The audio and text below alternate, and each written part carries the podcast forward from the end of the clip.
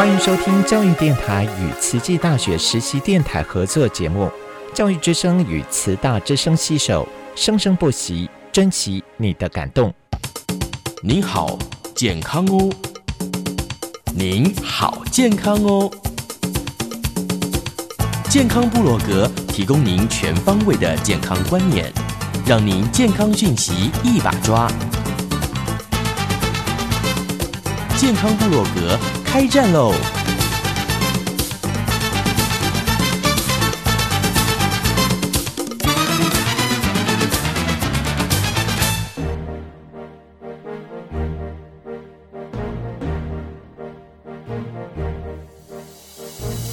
欢迎来到我们的健康部落格，健康真的很重要啊！今天呢，我们的啊温慧珍老师，她就可以跟我们来分享她的宝贵经验了哈。欢迎我们慈济大学的运动科学专家 温慧珍温博士，您好，六方好，各位听众朋友大家好，声音听听我的声音有没有很有磁性啊？听起来还好哎，还是挺健康、挺有活力的。其实这几天应该都是病歪歪的感觉，有没有？没错，我跟上流行了啊！其实，在您的位置上啊，这跟这么多的人接触，已经挺到很后面了，才第一次中奖。是啊，很多人都之前刚开学好几次都跟我说：“你怎么还没中呢？”这是问候语，真的是三条线。那后来呢，真的是天选之人，结果还是跟上了流行，就在。我快要身体快要撑不住的时候，嗯，其实是上个礼拜六，呃，六日，因为除了开要准备开学哦，一个一批一批的活动刚忙完，然后呢，从很像整个暑假都没有什么休息耶，嗯，然后哎，新生营，然后就开学了，结果呢，就在礼拜六、礼拜天我。办完了两场的，呃，英法健身俱乐部我们呃防失智肌少症的环状课程的教练培训课程之后，哦，我那天晚上傍晚我就觉得啊不行了，整整两天真的好累，然后接着还要准备要准备开学的东西，然后我就回去就觉得嗯，头怎么一直很痛，嗯，然后撑到晚上回去之后呢。我隔天早上是一个礼一个月的第一周，哦，我们都会去参加志工早会。是，然后我一早我六点我还有先快筛一下，哎，阳性，哎，啊不，阴性阴性都是很正常。嗯哼。然后我想说，嗯，果然天选之人这样子，呃，睡一觉果然就是身体好了一半。然后我就又去学校工作了一整天，就是很多会议啊，然后。嗯，一直到晚上五点半，我觉得啊，我真的快要撑不住了，就是整个头，然后喉咙就还是很痛，然后一直到晚上回到家，大概六点多，我一进门，然后就看，哎，今天早上的快筛，哎，怎么变两条线了？然后我就很紧张，我想说，怎么会这样？早上出门十五分，因为呃。不知道听众朋友有没有做过快筛？它有一个不同的呃时间，像我做的那个，它就是十五分钟是就会有结果，就要等嘛，就等到有结果。对。然后我就想说，哎，很放心的，哎，就出门了。怎么回来的时候，我看到隐约另外一条线出来了，那个试剂又第二条线跑出来。对对对。然后我不知道为什么会这样，然后我就我就说，哎，我是不是要赶快再筛一次？然后呢？呃，就有一个声音就说，十五分钟才准，那个放太久了，它有些会跑出来的，不要理它。哦，然后我心里就在想说，哎，对哈，很像是这样。不过确实有一些，嗯，就是有些人就是有些快筛试剂的品牌还是或试剂的量还是有点不一样，嗯，或是它搓的那个。那个简体量到底够不够？嗯，所以还是有一点点变异啦。但是呢，我就心里想说，不行不行不行，哎，这样我要赶快再筛一次。然后呢，我又回家，回到家之后我就再筛一次。结果，哎，真的是天选之人，就两条线就出来了。然后，于是我就赶快，我就说你们离我远一点。然后接下来就开始忙了，忙着做什么，你知道吗？通报吗？唉还是消毒？忙着第一件事情要先，呃，要怎么通报，大家知道吗？不知道，其实你要先视讯看诊，哦因为快筛是一件事情，但是快筛阳性不代表你已经确诊。是虽然虽然大部分是这样子没错，所以呢，我们就预约。现在呃，现在这个视视讯看诊非常非常的好嗯哦。那很快的预约了之后，然后他就跟我，他就要我加了 line。然后就直接他就说，哎，因为现在呢晚上时间很多病患，好现场的病患还有很多，所以请我耐心等待。然后我就说好，那我在等待的时候，你知道我在做什么吗？我就赶快所有的讯息，我这几天哈，今天呐、昨天，我只要有呃接触到怀疑疑似密接的，嘿，疑似密接接触的，只要是往前推散两天，我哎、我是推散三天、哦，没有保持没有保持安全距离的，还好你没有来录音，我只要？有脱口罩吃饭的，我全部我全部都一个一个散讯息。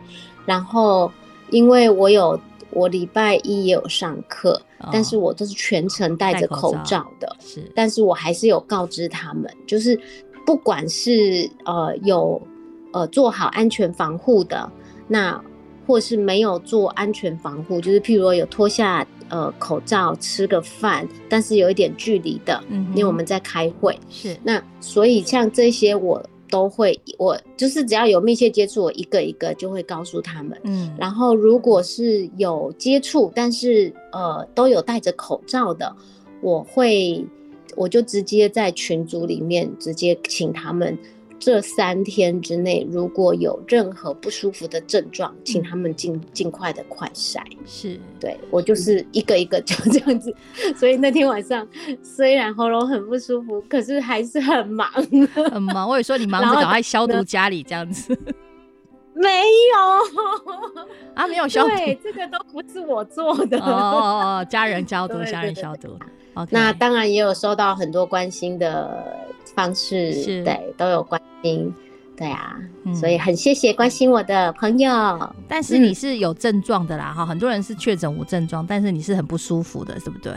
我是喉咙很痛，对，然后头很痛，嗯哼，然后当天晚上，其实我还有一些其他的症状，就是我就肚子很饿，所以我就问我们那个校护，我说奇怪，我肚子为什么这么饿？我明明刚刚我已经吃完晚餐了。嗯，然后他就跟我说，学务长，一般人呢肚子都是腹泻，要不然不舒服。嗯，你怎么会肚子很饿呢？你是天选之人呢，还是怎么样？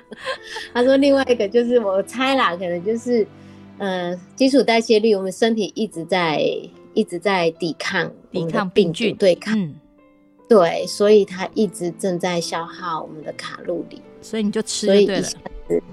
对就肚子饿就吃，肚子饿就吃，但是其实食欲没有很好啦，只是饿而已哎，其实吃不下。就还可以。哦，呃，吃一点粥吧。对呀、因为喉咙也痛，也痛哦，然后再加上我觉得肚子上厕所很像，就是频率比较高一点，但是也不是拉那种稀的便是就对了。OK，嗯然哎后眼睛也肿肿的吧，然后嗯全身最重要就是症状就是全身发热，嗯，但是没发烧。哦，对，然后喉咙如果有这两个症状，我觉得是听起来是很典型。然后可能是那天早呃有上课，所以我不知道背部的肌肉就很酸，很很僵硬，嗯，然后有一点胃不太舒服，这是我第一天晚上的症状。嗯哦，因为老师真的太累了，所以把很累的地方，再加上这个感染了之后，就全部都哎开始罢工的感觉。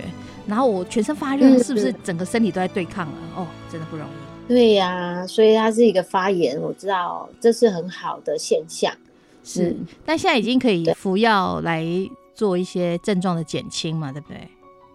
对啊，对啊，嗯，一开始服西药，然后你知道吃西药，我自己觉得，嗯，会比较憨憨嘛。嗯。然后后来第二天我我就有先试讯预约那个就是中医，是，所以中医就开清冠一号给我吃，是。对，然后之后我就都吃中药，吃中药因为如果调养一下，对，如果中药吃了一个一个小时之后还有症状不舒服，再吃西药，嗯，但是不能两个中西药一起混吃。是是是，对，这个是医生交代的，嗯嗯。嗯嗯，所以我大概都后来就改全部都吃中药，吃完就还好，比较累我就睡这样子。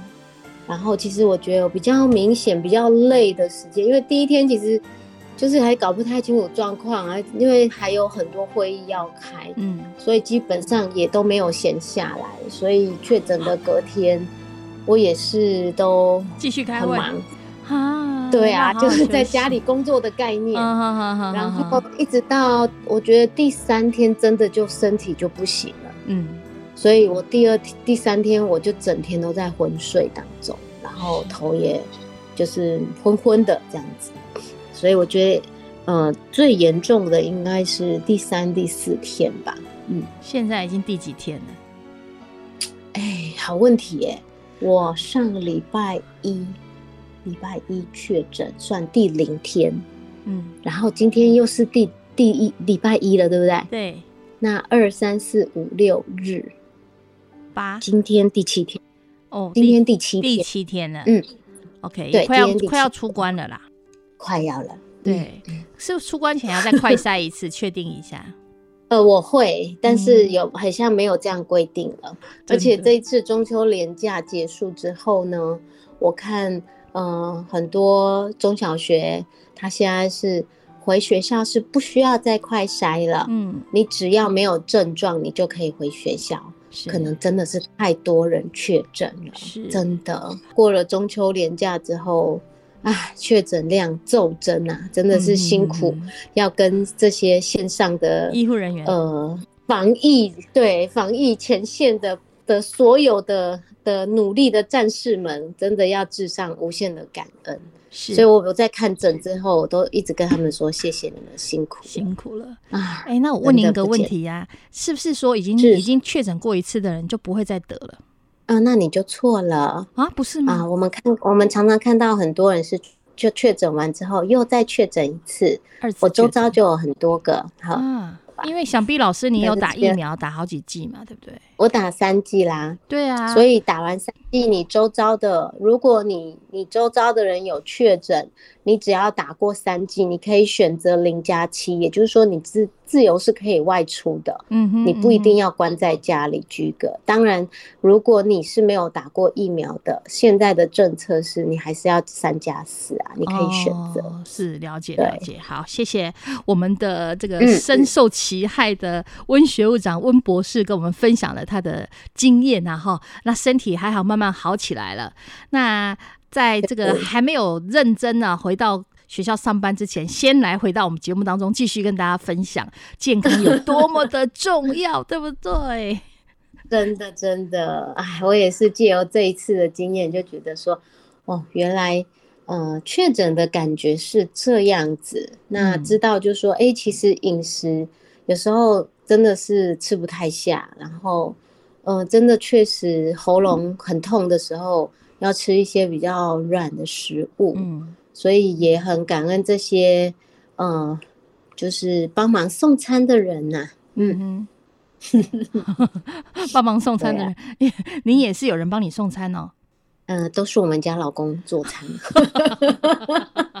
我是说学校啦，学校对对对对对对对对，都有人每餐都有人送，对，好，对呀那接下来呢，我们就先结束这个确诊的话题了哈，因为我们温嗯学长嗯已经慢慢康复了，他下来跟大家谈一谈我们之前讲到的肌肉势能。那肌肉这个里面嗯有一些激素，如果我们没有去运动的话，是很难刺激它激发出来，对不对？所以我们是不是说要让大家知道，哎，你没有肌肉就容易得很多病嘛？这之前老师有提到。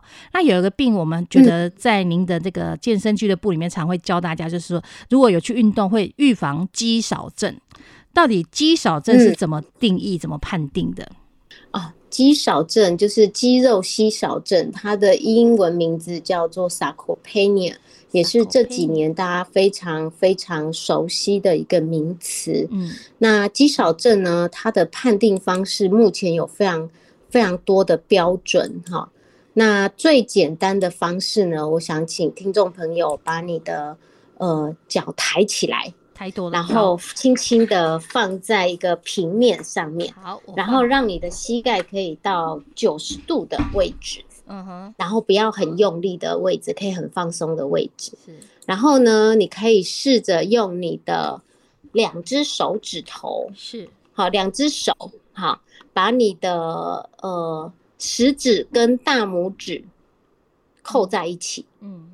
然后呢，把它穿过到小腿的最大围，就是最宽的那个地方。嗯秀芳有做做到了吗？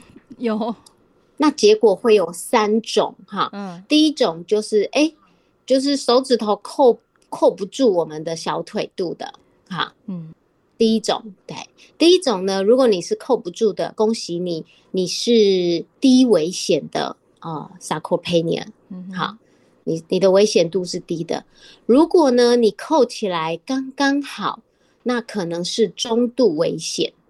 那如果呢你是扣起来够村，好，你手指都扣着了，结果还有剩下空格，好，那就是呃肌少症的高危险群，哈，这种是一种呃就是很临床的检验的方式，哈、嗯哼，对，那秀芳你现在是多少？我应该是低危险群，低危险，那跟我一样嘿，跟我一样。讲，好，很好，好，好。那恭喜没有好。肌少症的危险。那另外呢，其实还有一些一些肌少症的症状哈。嗯。第一个就是走路比较迟缓，哦。就是走路很慢很慢，是。它的速度呢慢到一秒钟呢，它走路的距离会少于零点八公尺，大概八十公分。哦这么慢，嗯，很慢很慢，嗯所以已经类似呃杨婆婆的那个走路的概念了。哦，然后对，然后第二种呢，就是呃握力，握，我们一般有用握力计，有没有？手握着，然然后去看哇大叫，然后去看看你可以握多少的重量。对，那其实大家可以试试看，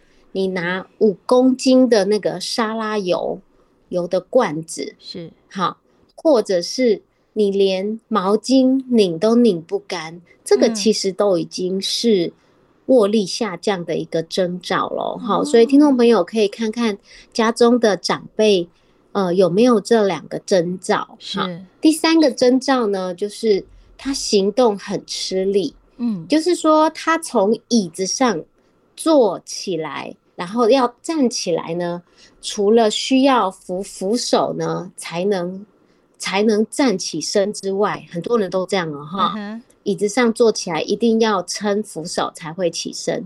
那另外一个就是爬十十个阶梯哦哈，嗯爬十阶而已，不是爬十楼哦哈。爬十个阶梯，它就会出现困难，而且呢，爬两下、三下就需要休息，这个是行动吃力的一个很肌少症的症状。哇，那第四个呢，反复跌倒。如嗯果呢，在过去一年呢，如果有连续有跌倒过两次以上呢，这个也算是肌少症的很危险的高危险群。嗯好，这是四个。最后一个呢，请留意你们家的长者有没有在非刻意减重的情境之下呢，在年内体重减轻了五 percent。嗯哼所以这五个、哦、我再说一次哦，是肌少症，就是各位可以检视一下家中的长者有没有肌少症的五大征兆哈。第一个是走路迟缓，迟缓到走路一秒钟的速度会少于八十公分，八十公分，零点八公尺，零点八公尺。然后第二个是握力下降，好，握力下降怎么看呢？你不一定要真的去测握力计，好，就是观察到它，哎，很像毛巾哦，怎么都水都一直滴都拧不干，或者是五公斤左右的沙拉罐的那个油啊，它都提不太动，嗯，或是它拿东西呢都比较困难，好，这个是握力下降的征兆，哈。第三个就是行动吃力，有椅子上站起来需要扶手，扶手扶了才起来，或者是他爬十个阶梯，在两到三阶就很困难，都需要休息一下。这个就是行动吃力。好，然后第四个是反复跌倒。好，第五个是体重，就是没有在减重的前提之下呢，半年以来体重就突然降了五五 percent。好，所以这个是肌少症的五大征兆。OK，嗯，那我体重不明原因增加五 percent，应该就不是了哈。嗯，这应该确定不是肌少症，这是多油症，反复跌倒。但是呢，这个刚刚都刚刚讲的都是比较属于呃临床的一些检测，但是实际上呢，呃，在呃。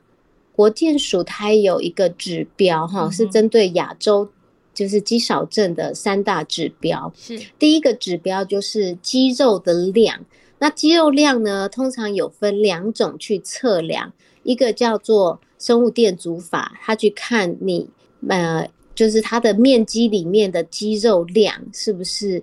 女生有没有小于五点七公斤每平方公尺？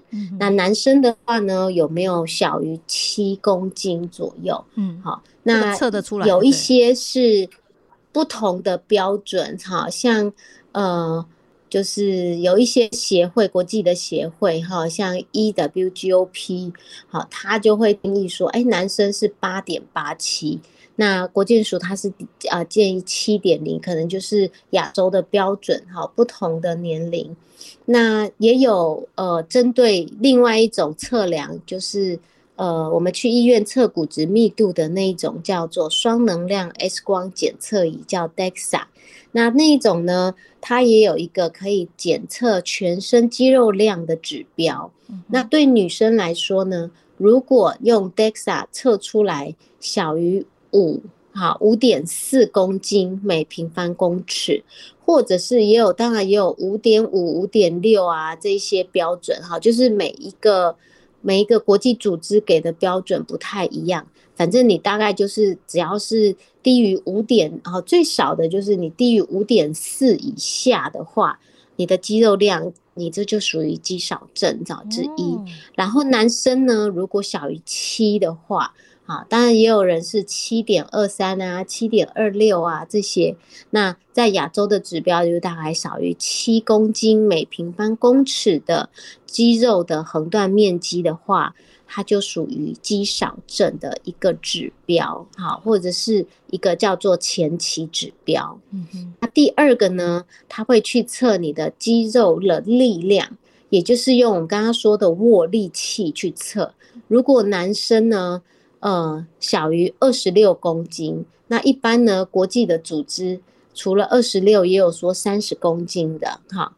那在亚洲就是二十六公斤左右，呃，就是肌少症。女生呢，大概十八公斤，就是用力握呢，力气比较小的，好。那当然也有不一样的。呃，研究是针对说，哎，十六公斤啊，或者女生少于二十公斤等等。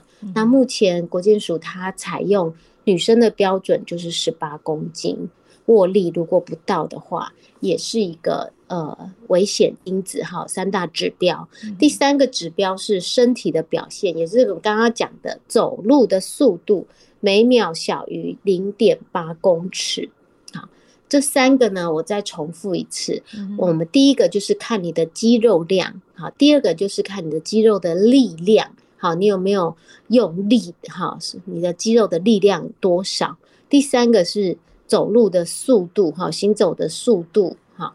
那如果呢，这三个指标里面有符合其中任何一个，那另外两个是没有符合的话，是属于 sarcopenia 的前期。嗯哼，那如果呢，其中有两个都有符合，只有一个不符合的话，它就被认可认认证为肌少症。好，那如果呢，这三个都符合指标，它就是 severe sarcopenia，它已经是严重的肌少症了。好，这个是在临床上面，呃，在呃国际期刊上面所做的肌少症的临床定义。那另外也有一个呃所谓的呃行走速度，除了呃每公每秒钟少于八十公尺的行走速度之外，也有呃一个认证叫做 SPPB 小于等于八以下。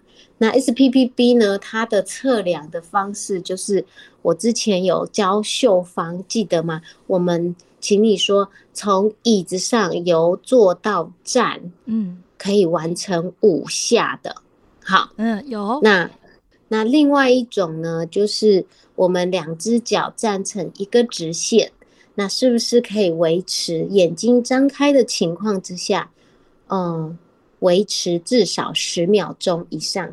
不会晃动跌倒，那这个如果两个有达到的话，它就是达到九以上，那它就不会是 sarcopenia。嗯，但是如果做不到，哎，这也是一个就是肌少症的临床标准。嗯嗯，哇，好好好丰富的感觉哦！我们还没有讲到这个肌少症，我们到底要怎么对待它？时间就已经到了呢。好，哎呀，那就下一次吧。下一次我们再请我们的温博士继续跟到我们分享肌少症，如果真的有了该怎么办？感恩温老师，我们下周见喽！祝福大家，拜拜。我像是自由自在飞翔的小鸟，你就像巍巍大树，能让我筑巢。厚实的肩膀是我跳跃的树梢，强壮的树干是我栖息的城堡。当我想飞的时候，你让我逍遥；当我疲累的时候，你给我依靠；当我难过的时候，你静静陪着，你对我的好。已经习惯收到，也许这样让我忘了自己被幸福围绕，就像呼吸一样，忽略了空气的重要。也许这样被温柔拥抱。你总是替我烦恼我的烦恼。有一天发现大树已渐渐苍老这时才惊觉我能给你的太少。你用仅存的力气扬起了嘴角你对